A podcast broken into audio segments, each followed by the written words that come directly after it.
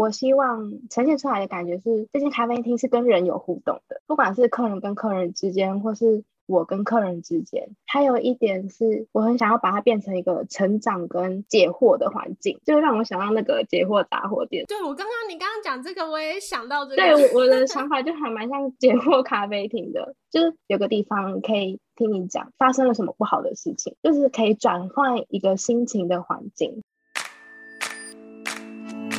欢迎收听佩佩没在闹，佩佩 Talks，让我陪你去美国，陪你开店，陪你认识食品业，陪你聊天。这集很开心邀请到依婷来跟我们聊聊咖啡厅。那依婷她目前在经营一个 IG 账号，叫做写咖啡，介绍了很多家咖啡厅，经营的也很有她自己的特色跟风格。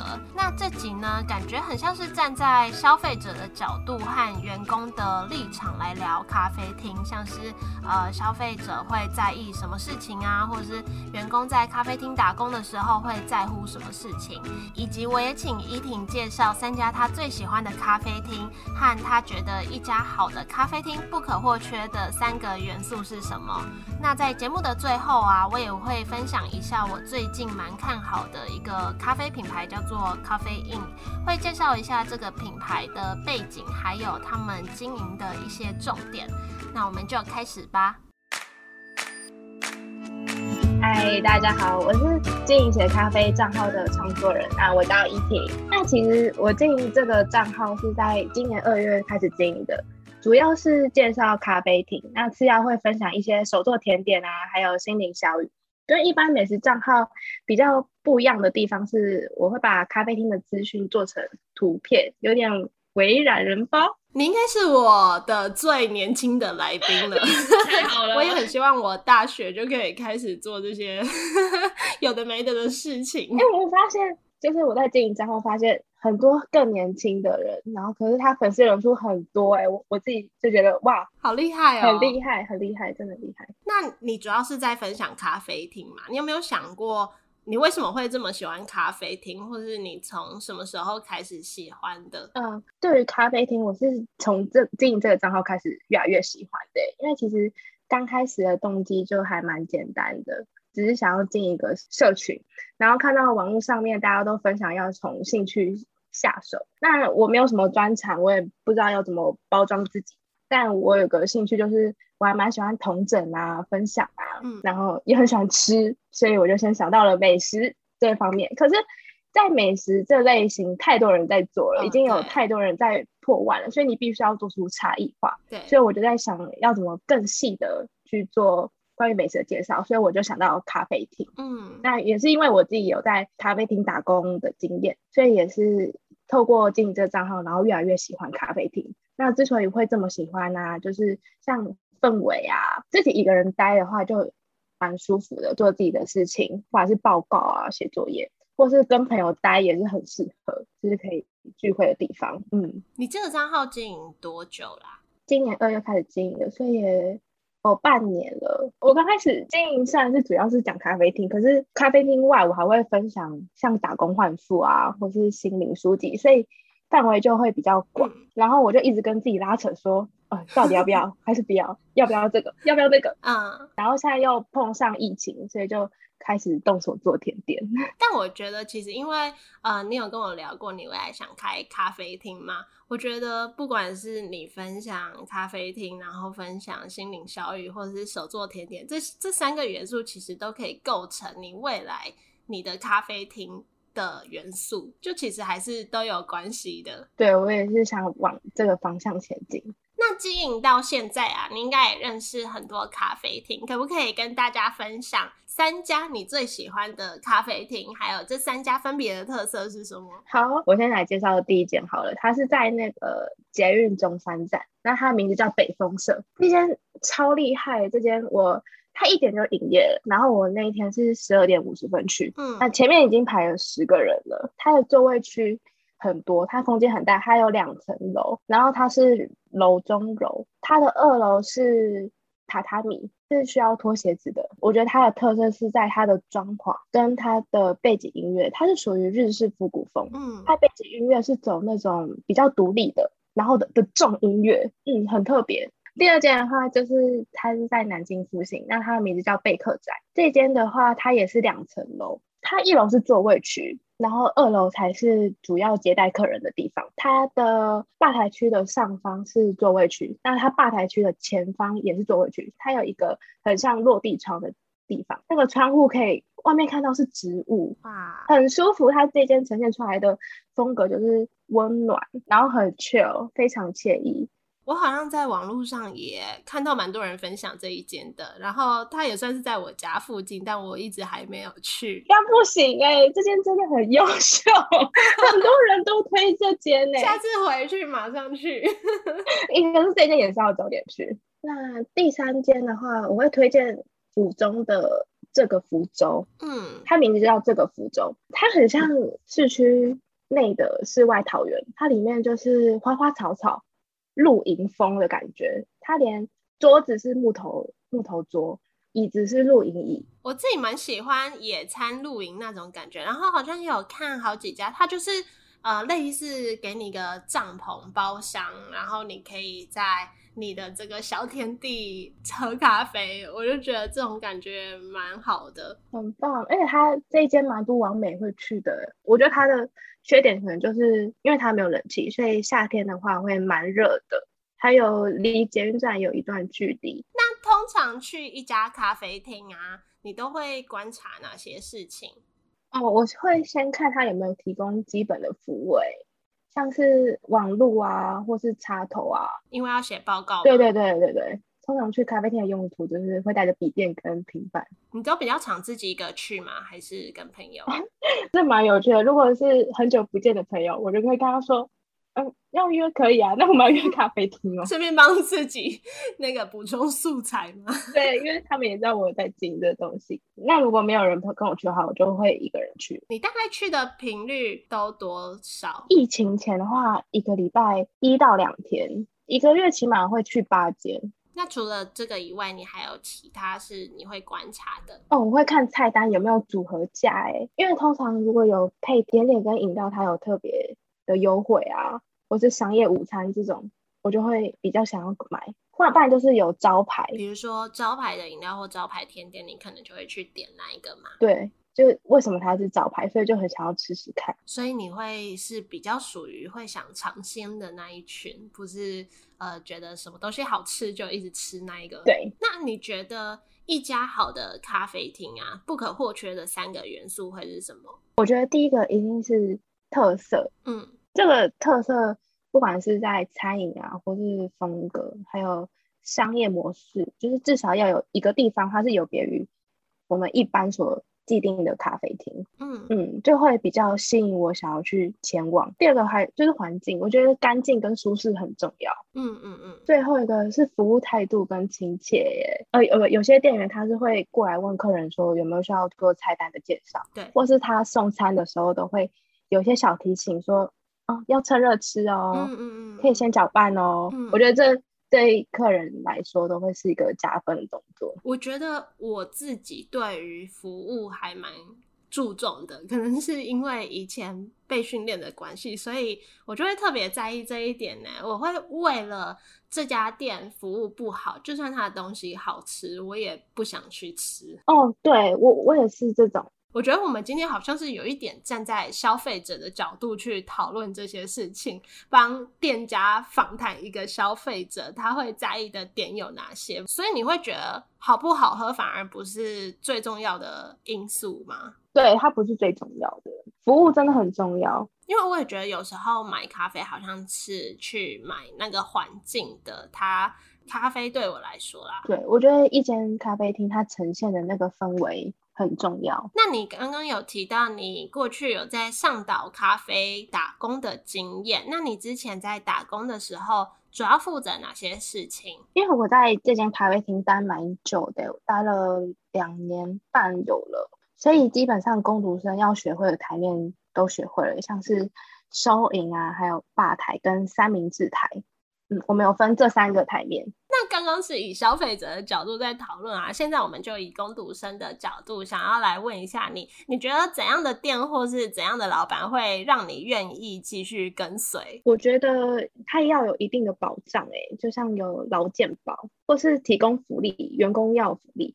那如果是环境的话，其实我找任何工作，我觉得再累都没有关系，但我很怕心累。嗯哼，就是这个环境它是需要勾心斗角，我待不下去。对，真的。所以我觉得沟通很重要。所以就是有一个，不管是员工之间，或是跟老板之间，舒服和谐的环境是很重要的。对，这我也蛮认同的。那打工的过程啊，会有没有什么？印象深刻或者有趣的事情，在去年最后一天上班的时候，我永远记得那一天是十二月三十号。那一天我发生了一连串很衰的事情。刚刚有说到我们的台面是要三个人嘛，我们店能力其实还蛮不足的。那那一天被排到两个人，说要调饮料的时候，在调可可雅。结果没有了，所以我就要进去厨房拿。一个没有拿好，它就以瀑布式的方式哗啦啦啦啦的流下来，而且这个流下来还还流到那个三明治台，蛋沙拉就变可可色了。这真的很惨。等到我稍微清理完了五十帕的时候，一转头发现。有五张单在等我，压力好大哦。那天是整天班，晚上的时候我就站到厨房。我们店的话是有回收台的，用完餐客人要拿去回收台放。嗯，那我在洗碗的时候推开了那个小推门，我就听到啪的一声，我心碎了。就是我推开那个门的时候，客人放的那个杯盘可能没有放好，因为我们是日商的咖啡厅，很多的东西都是进口的，不然就是陶瓷，真的不夸张。如果这个陶瓷的东西，它一个热杯是要五百块，但那天碎的东西已经不知道它它原型是什么了，不冰杯也破，然后陶瓷也破，盘子也破，就是那时候就觉得我的天呐，我今天的薪水都没了。后来还好那个。主管看在我是有点无辜的份上，因为是那个客人没有放好，我只是随手的推开那个门而已。好惨哦！不过你让我想到，我真的觉得在年轻的时候，一开始去餐饮业真的很容易紧张哎，因为不是到星巴克工作嘛，然后刚开始去就是也是很菜啊，也很容易紧张干嘛的。我记得我第一天去，人家教我，它上面不是都会有那个黑板写字。我就把那个用掉，然后就胖一声，就很笨手笨脚，然后好像是应该是第一个月吧，我就把一台咖啡机用坏，好像是摔到地上，因为晚上手点那个都要拿去水槽洗，我就手滑，然后就被 捏死。可是是还好，就是不会赔钱，但就是一直有那个很内疚的心情。然后后来我当到主管的时候，有一次我又不小心手滑，它就快掉下去。然后那三秒之间，我就想到，如果我再用坏，我就太丢脸了。你刚去的时候还可以用坏，你当到那个程度，你再用坏太丢脸了吧？然后我就马上用我的小妞妞勾住咖啡机，就是把它成功。好有趣哦！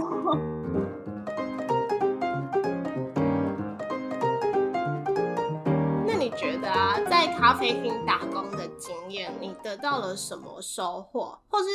或是说，如果是你以一个工读生的角度，你会觉得你今天去打工，你会想要得到什么？我会想要知道他这一间是怎么运作的，他的商业模式啊，或是行销手法啊。因为刚开始去的动机一定都是因为要赚生活费。曾经有一位长辈，他就跟我说：“你还想从这间店学到什么东西？”后来我就开始慢慢的观察正职他们会做什么事情，就有时候就会问一下正职他们在干嘛，然后就稍微学一下，因为他们在做事情，他们每个月底都会盘点，任何吃的东西都会盘点。餐饮业还蛮注重消耗量的，也会看一个主管他是怎么做事情的，就他怎么带人这样子。对。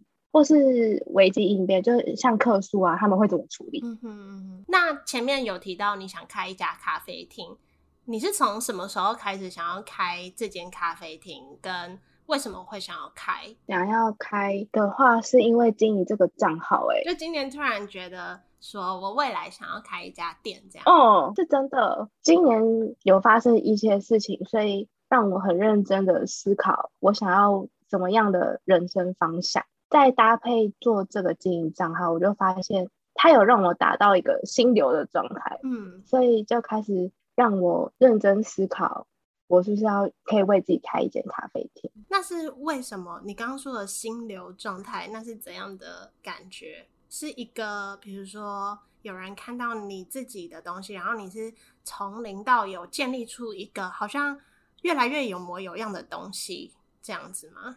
对，包括我在做图的时候，有时候做一做就会忘记时间，而且也不会觉得很累，很喜欢那个状态，我很喜很享受为自己做事情的感觉。所以我一直在找这个感觉，那在做的过程中，嗯，也找到了。那如果未来你真的有开一家咖啡厅啊，你想象中的那会是一家怎样的咖啡厅？因为我还蛮喜欢聊天的，嗯，所以我希望呈现出来的感觉是，这间咖啡厅是跟人有互动的，不管是客人跟客人之间，或是我跟客人之间。还有一点是，我很想要把它变成一个成长跟。解惑的环境，就让我想到那个解惑杂货店。对，我刚刚你刚刚讲这个，我也想到这个。对，我我的 想法就还蛮像解惑咖啡厅的，就是有个地方可以听你讲发生了什么不好的事情，就是可以转换一个心情的环境。嗯，我希望我的咖啡厅是有这个呈现的方式。嗯，风格的话，我会比较倾向舒适或是温暖。其实真的有很多咖啡厅，我觉得很棒诶，然后也有达到你刚刚讲的，可能那种去跟客人太多交流、聊天、解惑的还比较少，因为毕竟要营业嘛。但是我发现好多咖啡厅它都有自己的一个主题，呃，应该说可能老板本身他自己本来擅长什么，嗯、比如说。呃，我有一家咖啡厅，老板本身好像是跟塔罗牌相关的，然后他就在那家咖啡厅里面提供这种塔罗牌的服务，然后或是可能老板本身跟音乐有些关系，他就在他的店里面办一些呃音乐的活动，让喜欢的音乐来，对，或是呃一些跟写字有关系的之类的，我就觉得这些就是一家咖啡厅的价值这样子。那因为你现在还蛮年轻的啊，如果未来想开一家店，你觉得你从现在开始到开店这个过程，你会做了哪些努力，或是想做哪些事情来朝这个目标前进？先说我目前正在努力的方向好了，就像我现在经营这个账号，其实有点像是微微的市场调查，嗯嗯嗯，就是把他们我看到的写下来。还有一个就是我现在是还是大学生嘛。那我是读会计系的，我希望我可以把财务报表学好，这好像很重要，真的很重要。虽然我说我不喜欢会计，为什么我转念了呢？因为 我之前看过一个创业影片，那是一位创业成功的女性，然后她被访谈说，你觉得创业成功的要素要有什么？她第一个就说财务报表，真假的？哦，会计被当哎，就 是你要看得懂你这间公司，你的成本，你的。收入，你的那些东西花，你把钱花在哪里了？哪些东西是要花，哪些东西不是？是多出来的，才有办法把亏损降低。所以我现在给自己的目标就是跟自己说，就算我不喜欢这个领域，我也要把财务报表带走。以后可能要请教你这个部分。可以啊，可以，我会好好学习的。在剩下最后一年，应该把亏损降低。他还有说到第二个，就是要学会看报告。嗯，就是所谓的报告，它就是当你在推出每一个行销的时候，不是推完就结束了，而是你要对每一次做的行销做报告，不管是。好的，或是不好的，哪里要检讨的，都要写下来。嗯，那我觉得接下来要努力的方面就是技术。哎，虽然我有在咖啡厅打工的经验，可是对于拉花那些我还没有很会。我拉花我也觉得好难哦。对，所以我希望这方面。可以去精进，或是还蛮想要去看看国外的咖啡厅是怎么经营的，韩韩式或美式。嗯，我也蛮想去韩国那边观察一波。我也想哎、欸。对啊，感觉那边这一块应该做的蛮好的。嗯，而且我发现，在台湾的韩式咖啡厅基本上都都经营的蛮好的。嗯，而且都是很有特色的哦。我觉得这部分也是我蛮想做的，就是把一些国外的元素结合起来。嗯，可以做出差异化，因为咖啡厅也越来越多了。嗯，那你的 IG 不只介绍咖啡，还分享很多心灵层面的文字。你觉得对你来说，你的理想是什么？对我来说，我希望看到我账号的人不单单只是介绍咖啡厅，那他可以被我的文字吸引。那一方面其实也是在帮助自己，当我迷失的时候，可以看看这些领悟。因为有时候可能你是有方向的在前进，可是在这前进的过程中，你还是会迷失，还是会诶突然找不到我我该怎么前进的。嗯，那如果让我看看这些的话，我也会告诉自己说，其实路就在这里，不用慌张。一方面也是在提醒自己，那一方面。也是希望给来这里的人可以疗愈到他，或是如果他也是需要别人拍拍他，就是也想告诉他他不是一个人。我觉得你这个想法跟我还蛮像，我好像是大概在二零一五年的时候吧，我那段时间就蛮常跑去诚品看书。就其实我不是一个很爱看书的人，我有阅读障碍，嗯、可是那段时间我就觉得我。或多或少从文字上面得到一些力量，嗯、所以我就几乎都会去敦南成品那边坐一整天，只要我没有上班的时候。嗯、然后那个时候，他的 B two 有一家很精致的杯子蛋糕店，我就觉得它很疗愈我，我就会看到一半下去吃一个杯子蛋糕，然后再上去继续看书，然后就觉得那个很单纯，就是会让你突然有这种幸福的感觉。然后我就呃慢慢的也被疗愈了，就从那个时候我就跟自己说，我很希望未来我可以透过某种方式带给别人力量，就不管是什么方式，就觉得这个好像是我自己的价值，嗯，就觉得嗯自己好像是有帮助到人的，太好了。小确幸，对。那最后啊，可不可以请你分享，就是咖啡厅对你来说的意义是什么？我觉得它最对我来说最大的还是可以提供我一个放松跟自在的环境，哎，嗯，而且还哦还有专注力，就是这也是为什么。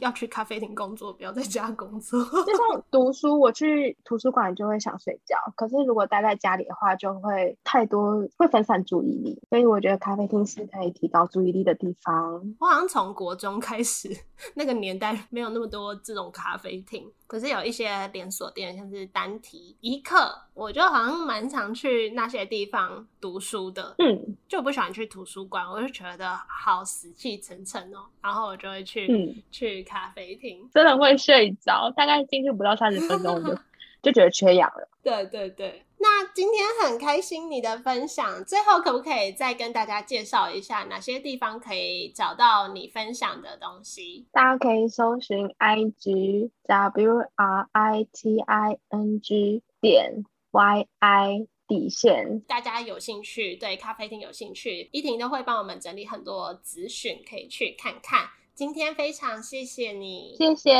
我也要谢谢你，谢谢你邀请我，荣登最年轻，真的。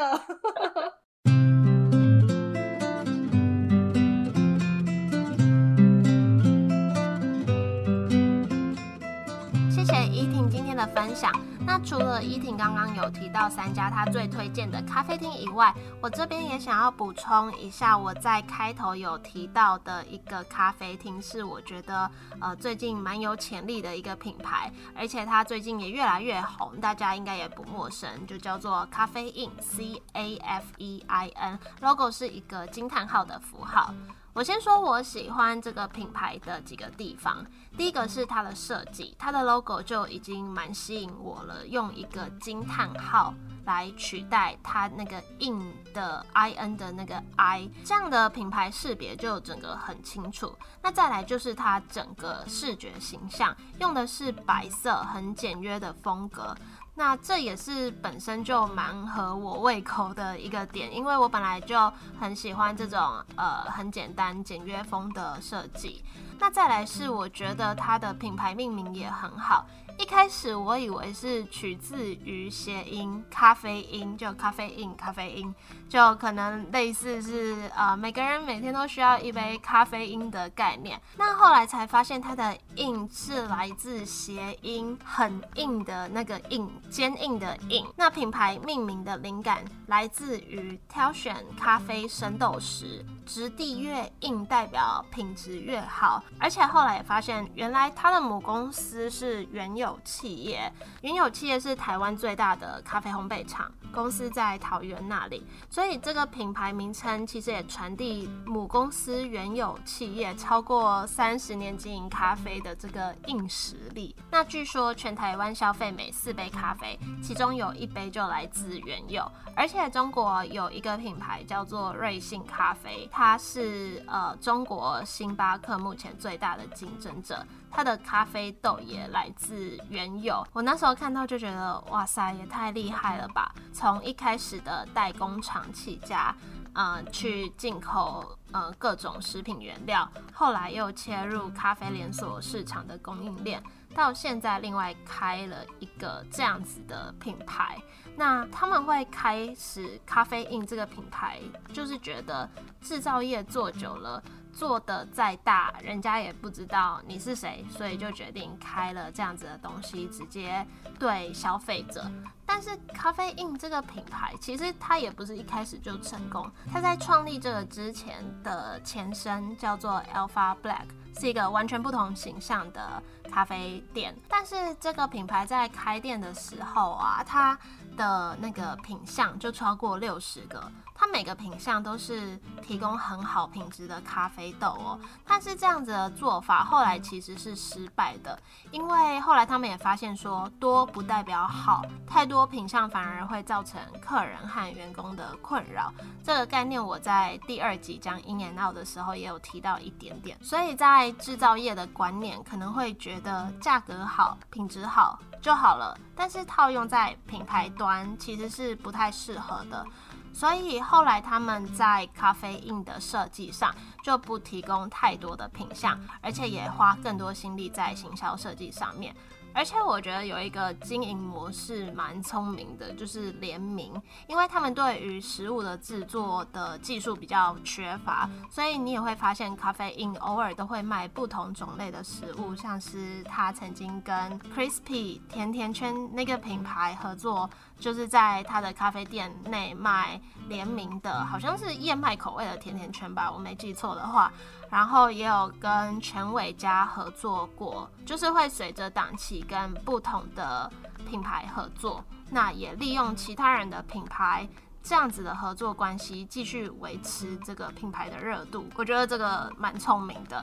而且我记得我一开始在认识这个品牌的时候，呃，是我第一次去是去南京三明那一间，它算蛮小间的，就提供几个座位而已。那最近就看他一直展店，而且还在民权西路那边开了一家很大的概念店，非常有设计感，我就觉得真的很厉害，也很期待这个品牌未来的发展。好，今天就讲到这里。那想要看更多咖啡厅的介绍，或是想要喝咖啡不知道去哪一家店的话，可以去找依婷经营的账号，叫做写咖啡 W R I T I N G 点 Y I 底线。我平常也会分享一些不一样的资讯，在我的 I G 页面可以搜寻 Peipei Talks P E I P E I T A L K S。那也可以到 I G 找我聊天。那就谢谢听到最后的你们，喜欢这集节目也可以帮我分享给你觉得会喜欢这集内容的人，或是到 Apple Podcast 帮我评分留言，我们就一样下周一见喽，拜拜。